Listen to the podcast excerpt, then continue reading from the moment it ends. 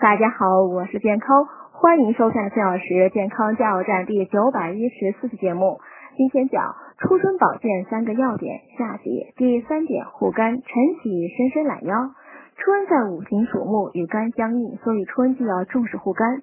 除了远离烟酒、注意饮食外呢，最简单的就是伸懒腰。人困乏时，气血循环缓慢，这时若舒展四肢，伸腰展腹，全身肌肉用力，并配以深呼吸，有吐故纳新、行气活血的作用。